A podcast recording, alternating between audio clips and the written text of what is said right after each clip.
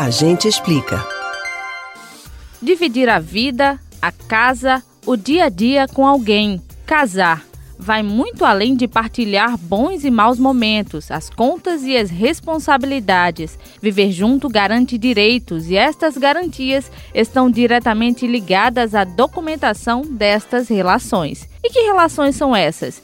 Existe diferença nos direitos de quem casa no civil quem tem um contrato de união estável ou simplesmente quem decide morar junto com o companheiro ou companheira? A advogada do escritório Campos Figueiredo, especialista em família e sucessões, Maria Luísa Barbosa, esclarece. Pelo Código Civil existe uma diferença nos direitos de quem é casado, nos direitos de quem tem união estável. E o morar junto, ele pode ser caracterizado como união estável desde que seja uma união pública, contínua, duradoura e com a intenção de constituir família. Porque não é preciso você fazer um contrato de união estável para você efetivamente viver em união estável. Entretanto, o regime de bens aplicável a quem não escolhe o regime de bens no casamento e a quem vive em união estável seria o mesmo, que seria o da comunhão parcial mas as pessoas podem escolher um outro regime de bens. Então, nesse sentido, não haveria diferença. É, em decisão recente, o STF ele diz que, apesar de, de haver disposição em sentido contrário no Código Civil, o STF decidiu que a companheira ou o companheiro da união estável ele tem os mesmos direitos que o cônjuge do casamento. Como a união estável é caracterizada? É preciso morar na mesma casa? A união estável é um ato fato. Você não necessariamente precisa ter um contrato para viver em união estável. Você não precisa reconhecer em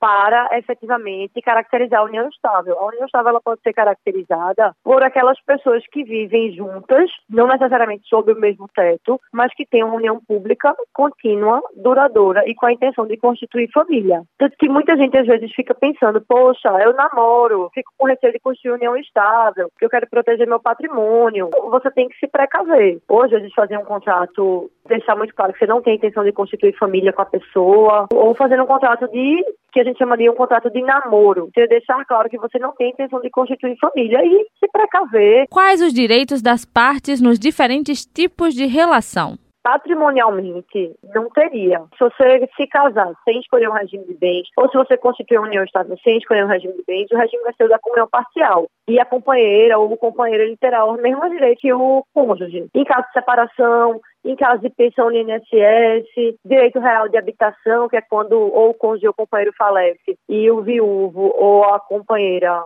que foi deixada tem o direito de residir no imóvel, que era o imóvel da família. Patrimonialmente não teria diferença. A diferença que tem é se o casamento, para o casamento as pessoas escolherem um outro regime de bens e para a união estável escolherem um outro regime de bens, que passaria a valer patrimonialmente o escolhido para aquele regime de bens. Qual o tempo de convivência necessário para que o casal faça o contrato de união estável? Olha, não tem nenhum tempo mínimo e nenhum tempo máximo para que seja reconhecida a união estável. Inclusive, a união estável ela pode ser reconhecida também retroativa. Por exemplo, vamos supor que eu convivi com a pessoa durante três anos e a partir daquele momento decidimos em conjunto que queríamos reconhecer uma união estável. Só que a gente reconhece que começou a viver em união estável há três anos. Então, na escritura vai constar que há três anos conviviam em união estável e que reconhecem a união e, inclusive, pode ser escolhido o regime de bens para a união estável, separação total, comunhão universal, comunhão parcial. Então, assim, não tem um tempo mínimo nem tem um tempo máximo e ela pode ser reconhecida para trás também.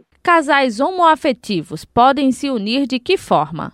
Tanto eles podem se casar se eles optarem pelo casamento e passarão a ser cônjuges, como eles podem optar pela união estável, não qual eles passarão a ser companheiros e eles têm exatamente os mesmos direitos. Pensão por morte no INSS, direito real de habitação, direito à pensão, que aí precisa ser analisada cada caso em caso de separação ou pensão por morte. Para encontrar o melhor tipo de união para você, o ideal é se informar ou procurar um advogado.